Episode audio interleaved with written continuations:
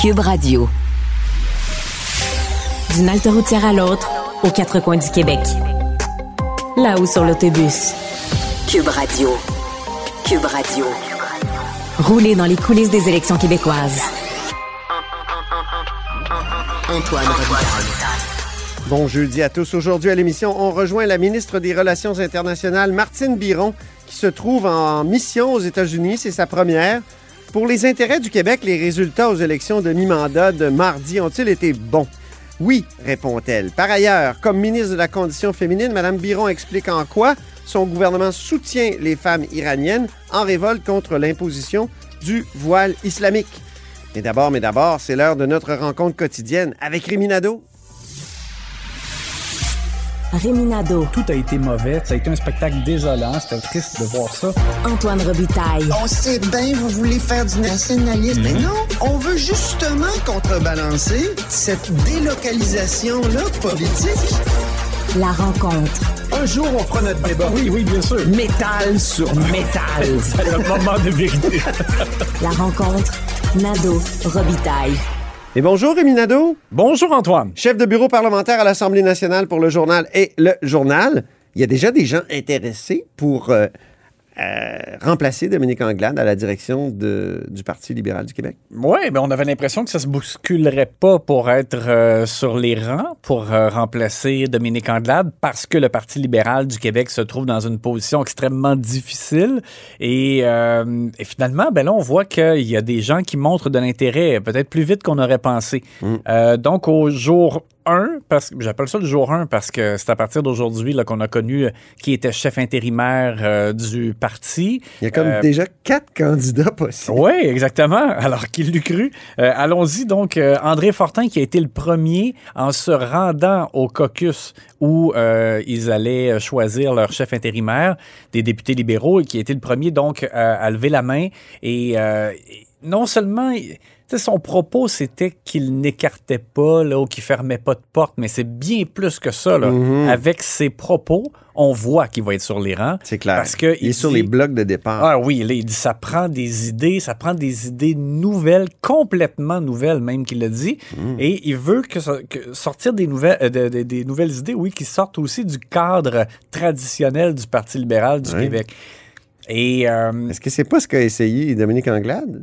On, pourrait, on pourrait le dire, projet éco, euh, Ouais. l'hydrogène, après ça, le virage euh, francophone, virage à gauche, à un moment donné, c'est très à gauche. Quelqu'un lui a demandé d'ailleurs dans le Scrum euh, Ouais. est-ce que Mme Anglade avait trop viré à gauche, puis il n'a pas voulu répondre à ça. Il a dit ah, bon, mais il a parlé vraiment de de tester. Il a dit que lui, il y en avait des idées et qu'il voulait tester ses idées auprès de militants, auprès de d'autres personnes qui euh, n'ont jamais milité euh, pour le Parti libéral du Québec. Hey, en qui- anglais, il a même parlé de crazy ideas. ah, ben, Oui. alors un peu de folie, pourquoi pas. Et il a dit qu'il se rendrait dans les régions. Alors écoute, c'est carrément, là, euh, c'est carrément quelqu'un qui, qui se prépare à faire une tournée, là. Oui. Alors c'est sûr qu'il va être sur les rangs. Et, bon, à- en plus de lui, après ça, il y a Monsef Déragi, le député de Néligan, qui, qui est arrivé, lui aussi, à l'entrée de ce caucus. Tout pimpant. Et qui a dit, moi aussi, il y a des gens euh, qui euh, me contactent depuis quelques jours et qui me disent, tu devrais y aller. Euh, donc, lui aussi sera en réflexion pour se lancer dans la course à la direction. Monsef qui a, a un mandat derrière la cravate euh, comme élu. Et euh, bon, en plus de ça, là, Marc Tanguay, qui euh, est le chef intérimaire, euh, lui aussi n'écarte pas d'être sur les rangs pour la vraie course. Et là, ça, c'est très particulier parce que nous, on n'a jamais connu ça. Jamais. Euh, Habituellement, un chef intérimaire, il se contente d'être intérimaire. Oui, Tu et sais, Pierre Arcan, euh, je sais pas, Sylvain Gaudreau. euh, Jean-Marc Fournier. euh, Jean-Marc Fournier, ben oui. Louise Arel. C'est ça. les gens qu'on a connus. C'est des gens qui n'avaient pas d'ambition. finalement. Oui, et, et qui donc devait le dire tout de suite. Il devait, le- Ouais. devait le dire tu sais, dès le départ, avant même d'être choisi chef intérimaire. Quand tu signifies ton intérêt, il faut que tu dises à tes collègues, ben moi, je ne serai pas sur les rangs. Alors, vous pouvez vous fier sur moi. Je vais être digne de confiance, je vais être neutre parce que je n'aurai pas d'intérêt. Alors là, dans ce cas-ci, euh, comment euh, M. Tanguy pourra euh, toujours agir, prendre des décisions Ben oui. et avoir la confiance de, de ses pairs s'il évalue lui-même les possibilités de se présenter. Et Parce qu'il faut savoir qu'un chef là, ou un candidat à la chefferie, il cherche des appuis au caucus. Donc, t'imagines, t'es es chef intérimaire, puis là, c'est des gens dans le caucus qui vont... S'ils disent qu'ils sont pour toi, là, c'est un gros plus. Là. Ben oui, exactement. C'est, écoute, je trouve que ça va, ça va rendre euh, la direction un peu euh, schizophrène. C'est euh, vraiment étonnant. Et euh, rapidement, pour fermer la parenthèse, parce qu'on disait quatre personnes. Donc, la quatrième personne, on, parle de Joël Lightbound, le député fédéral euh, de Louis Hébert. Ça aussi, c'était bizarre. Lui-même a dit dans une conférence de presse qu'il avait qu'il laissait comme une porte entrouverte. C'était particulier. J'ai pas l'intention de me présenter, mais je laisse la porte ouverte. Oui, exactement. Il pas présenté avec beaucoup d'enthousiasme d'ailleurs, mais en même temps, c'était, mais c'était comme dire, ben, si je, si je recevais des appuis, peut-être, bon.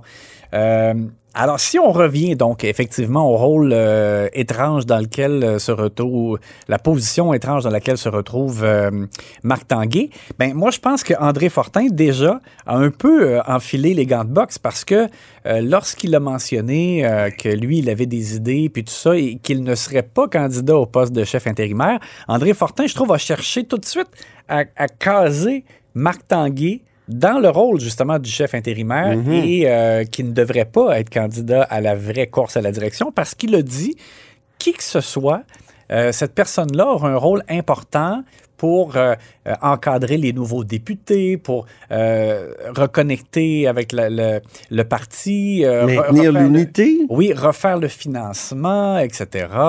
bon, assurer une, bonne présence au débat au Salon Bleu. Et il a dit, cette personne-là pourrait pas en même temps arriver avec des propositions justement un peu pensées hors de la boîte là, du Parti libéral. Mm. Il n'a pas tort. Mm. Et, et, Marc Tanguay, donc, lorsqu'il a rencontré la presse euh, euh, pour la première fois en tant que chef intérimaire, ben, notre collègue Nicolas Lachance lui a posé la question qui s'imposait, à mon avis, mmh. c'est-à-dire, mais qu'est-ce que vous pensez d'André Fortin qui, dans le fond, a cherché à vous attacher tout de suite sur un poteau? Alors, on écoute la réponse. On a vu qu'il a fait beaucoup de patins. Et est-ce qu'il a tenté de vous tasser déjà de la course à ah, ben... Écoutez, euh, moi et André, mettons une chose au clair, moi et André, puis on peut en témoigner, là, on s'est parlé à plusieurs reprises dans les derniers jours. Moi et André, on a toujours eu une relation, je vous dirais, de gentleman. Vous saviez, quand j'ai été euh, leader, puis que Dominique a nommé André leader, on a eu une bonne conversation, puis on a eu une belle collaboration. Quand il y a eu un changement de leader, la même chose. Et euh, en ce sens-là, j'aurai toujours une très belle relation avec André, basée sur la confiance et le dialogue direct et sincère. Alors, je ne reviendrai pas sur, ses, commentaires, sur sa réflexion, si ça lui appartient. Moi, ce que je vois, là, comme chef intérimaire, c'est une réflexion que je n'ai pas à avoir. Ah oui, ben là, c'est vraiment du Marc Tanguay quand il est mal pris. Exact, parce que les mots sortent, les je pense que Mario Dumont parlait d'un gruau de mots. Oh, c'est bien dit, mais le rire au début, là, on voit vraiment que c'est pour gagner un peu de temps. Oui. Pour que mentalement, il puisse se structurer une réponse, là, parce qu'il n'y avait rien de drôle là-dedans. Non. Alors, euh, et on l'a senti là, euh, dans les visages autour de lui là, que ça, c'était, déjà une question pas facile à répondre. Ouais. Euh, André Fortin, qui était un peu à l'écart d'ailleurs. Euh, il n'était pas dans le cadre de la caméra. Non, il n'était pas dans le noyau là, autour de, Marc Tanguay. Et ben voilà, alors ça va être très intéressant à, à regarder, mais moi je pense en tout cas qu'ils se sont mis ça un peu euh, difficile inutilement, mhm. euh, cette situation-là de en Marc tout cas, On sait que Marc Tanguay va prendre un café avec Marie-Claude Nichols. Exact. Qui a été exclu. Puis aujourd'hui, c'était très drôle parce que Enrico Ciccone, le président du caucus, a même affirmé Mais la porte a toujours été ouverte. Ben oui, mais tu y as fermé ses doigts il y a deux semaines. Oui. ah, c'était bizarre. Dans le cas de M. Ciccone, euh, il est, en tout cas, moi, je pense qu'il est vraiment euh, mal à l'aise avec ce qui s'est produit. Euh, et ultimement, c'est Dominique Andelade qui, qui a décidé d'exclure de, Mme Nichols du, du caucus. C'est une décision qui, ultimement, lui a valu son poste à elle de chef. Mais on dirait que M. Ciccone a été pris un peu entre l'arbre et l'écorce. Mais bon, on verra si un jour il s'explique davantage là-dessus. Mais la priorité de Marc Tanguay, ce sera ça. Ce sera de réintégrer Marie-Claude Nichols. Il faut au moins envoyer ce signal-là.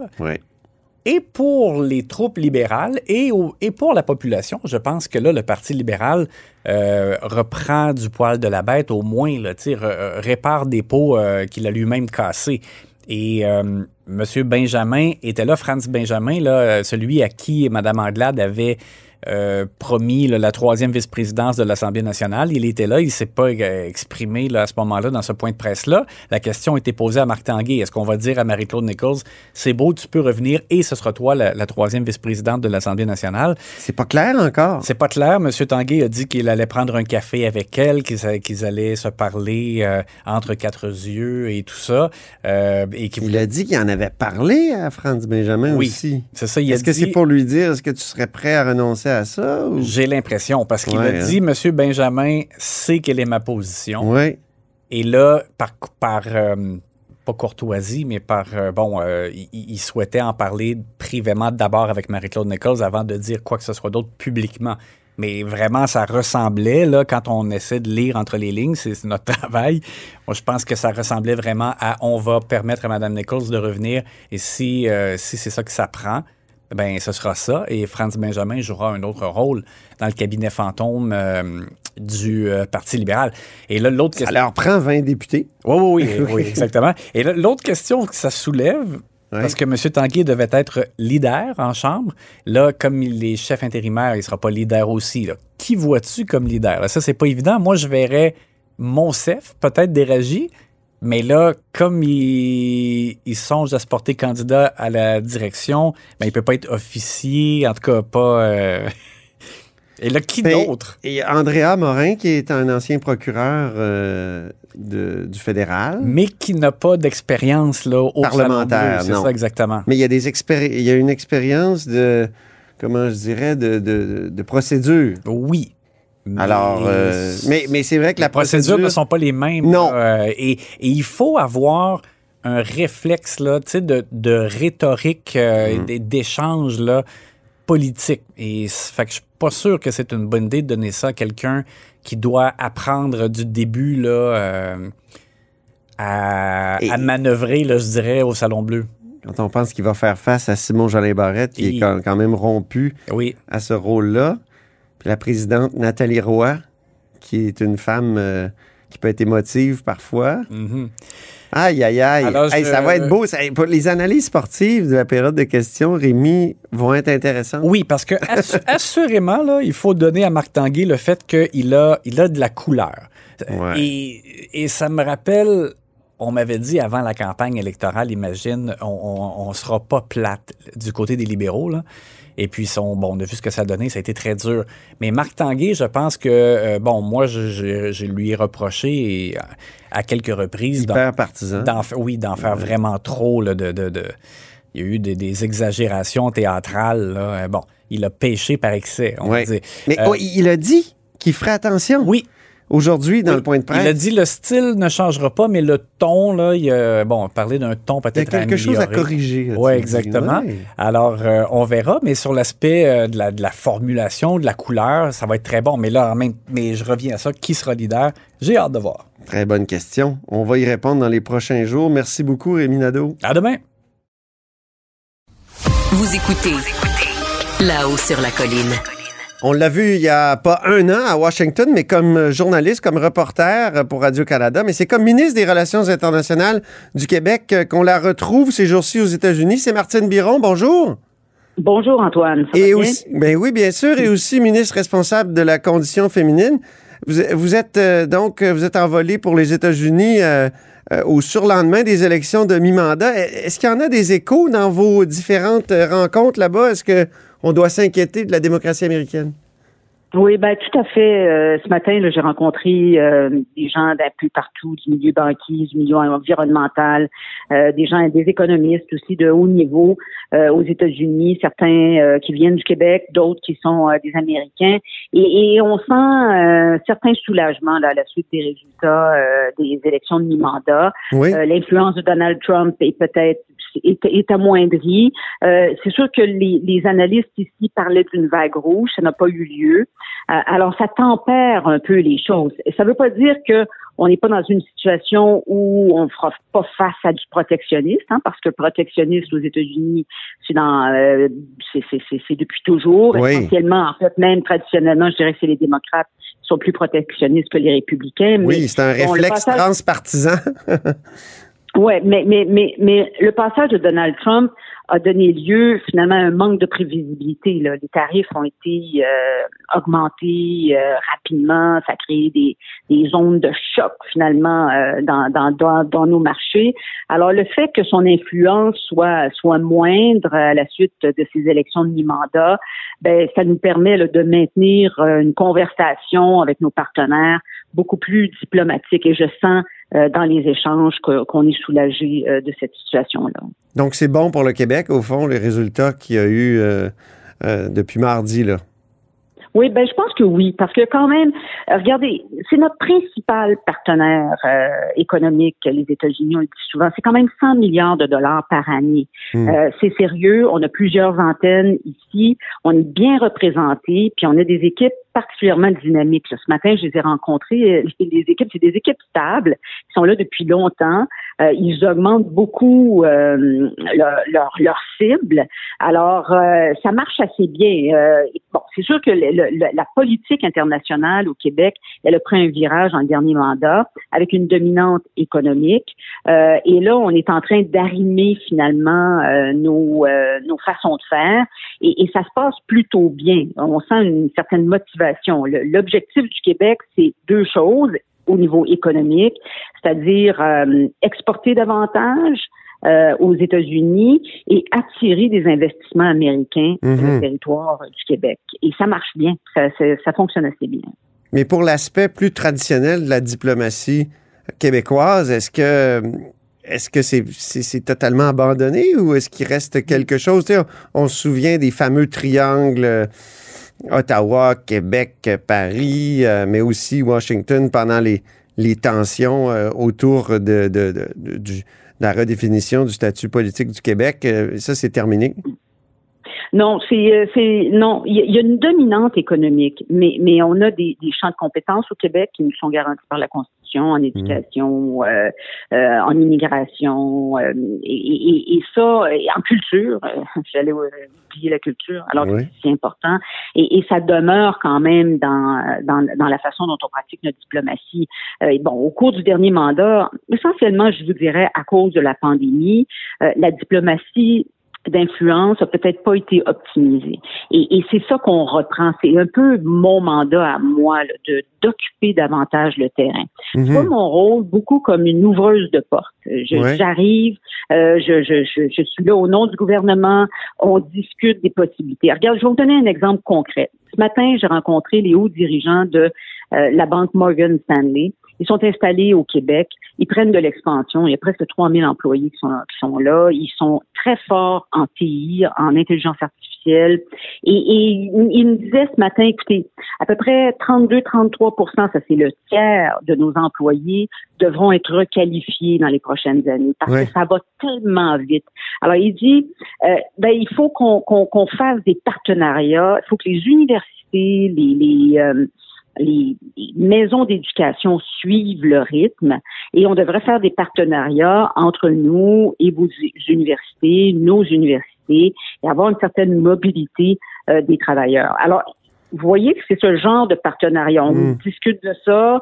Euh, bon, moi, je, me, je, prends acte de ça. Je reviens au Québec. J'en parle avec les gens, euh, par exemple, au bureau du premier ministre, mais je peux en parler avec la ministre de l'enseignement supérieur. Et là, on commence à voir un peu comment on pourrait mettre ça en place. Alors, mon rôle, j'ouvre la porte. Hmm. Euh, je, j'entends je cible l'endroit où on devrait, euh, à quelle porte on devrait aller cogner. Je cogne à la porte, puis on essaie de l'ouvrir pour que euh, les, les, les, choses se fassent. Mais les lois 21 et 96, par exemple, sont pas toujours bien comprises à l'étranger. Est-ce que vous n'avez pas une diplomatie de la laïcité et de la défense du français à faire aussi?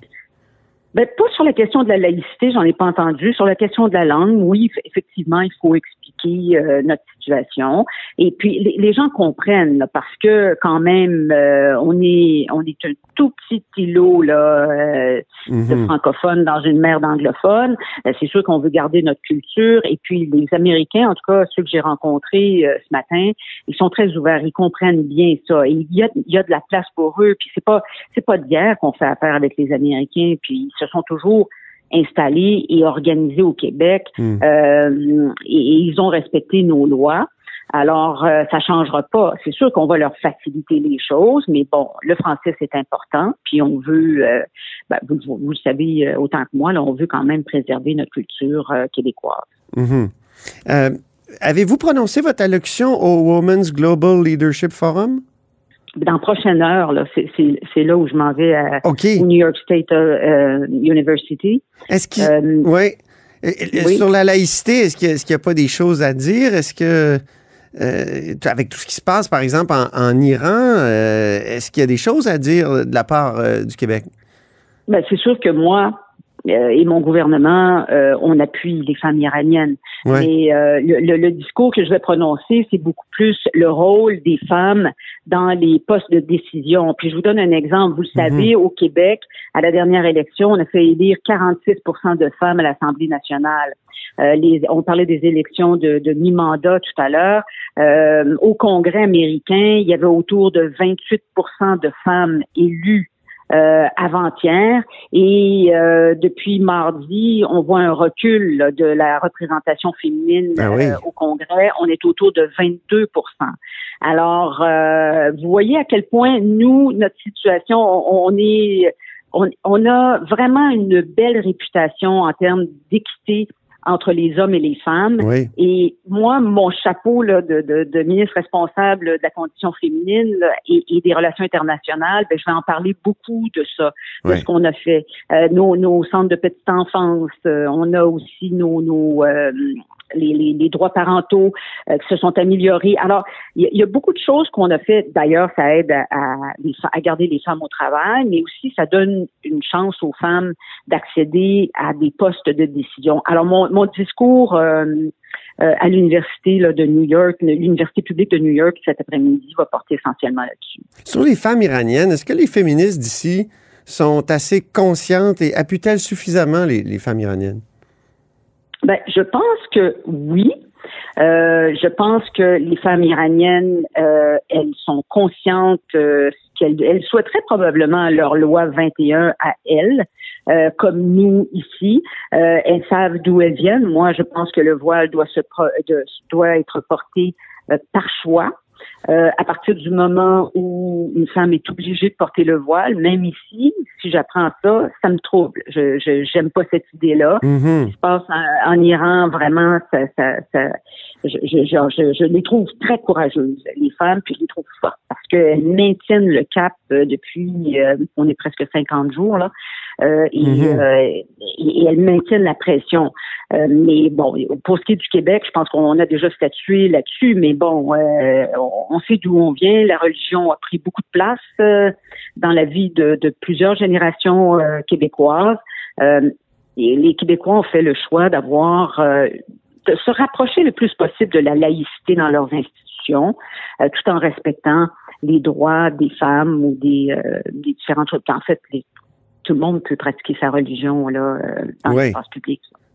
Donc, euh, il va y a peut-être avoir une petite diplomatie de la laïcité à faire, si je comprends bien. Ben, oui et non. Je pense que je- on sait d'où on vient. Mhm. Euh, je pense que ça s'explique très bien. Puis quand on regarde ce qui se passe en Iran, on peut mieux aussi comprendre ce qu'on a, ce qu'on a choisi nous ici. Mhm. Euh, et moi, je pense que c'est tout à fait compatible dans, dans mettons ça, toute proportion gardée là, euh, avec notre démocratie à nous, là, ce qui n'est pas le cas de, de, de, de la République, d'une République de Molla. là. Dernière question. Vous êtes pris dans une querelle de compétences, d'après ce que j'ai compris. Pour ce qui est de, la condition féminine, il y, a, un plan d'action national pour mettre fin à la violence fondée sur le sexe au fédéral. Vous n'y participerez pas parce que vous dites on en fait déjà assez, puis vous voulez une juste compensation. Ben, je pense que c'est, on est dans notre champ de compétences. Euh, je pense qu'au gouvernement fédéral, on comprend très bien ça. Euh, il y avait une conférence fédérale provinciale cette semaine. J'étais pas là parce que justement je préparais ma mission. Je m'en venais à New York. J'étais représentée euh, très bien par euh, la présidente du secrétariat de la condition féminine, Catherine Ferranbach, qui, qui, a fait un travail formidable. Et elle est très très consciente de notre situation. Et la ministre Yann, avec qui je me suis, j'ai, échangé là, au début de la semaine, m'a dit qu'elle était ouverte à reconnaître notre, notre champ de compétences puis on est on est en avance là-dessus. Hein. On a on a une stratégie solide euh, qu'on a mis contre la violence euh, conjugale et je pense que euh, au niveau fédéral, on va s'inspirer de nos principales mesures parce qu'on a deux mesures fortes dans cette stratégie-là et qui ont été mises en place dans le dernier mandat. D'abord, le tribunal spécialisé. Oui. Et deuxièmement, les bracelets anti-rapprochement. Euh, alors, et, ça, le gouvernement fédéral a son travail à faire parce que nous, on peut imposer le bracelet anti-rapprochement seulement sur nos peines. Mhm. ça, ne touche pas le code criminel. Alors, moi, je demande au gouvernement fédéral de, de, de pouvoir instaurer le bracelet anti-rapprochement à ces, euh, ah oui. à ces peines euh, criminelles aussi. Alors ça, ça nous donnerait un fier coup de main, je vous dirais, euh, pour protéger les femmes qui sont violentées. Vous demandez de recevoir une juste part des fonds fédéraux pour ce qui est de ce qui sera dépensé pour ce plan d'action fédéral. Ben, écoutez, c'est pas une grosse surprise. Puis je pense que le fédéral est bien au courant de notre demande. Ils sont ouverts? Oui, ils sont ouverts. Oui, ils sont ouverts. Donc, on va avoir les sous. Ben, merci beaucoup. Ça me fait plaisir. Très heureux de, vous parler comme, comme, comme ministre, Martine. Au plaisir. Oui, merci. Au revoir. Et c'est ainsi que se termine La Haut sur la Colline en ce jeudi en direct en grande partie. Merci beaucoup d'avoir été des nôtres. N'hésitez surtout pas à diffuser vos segments préférés sur vos réseaux. Ça, c'est la fonction partage. Et je vous dis à demain.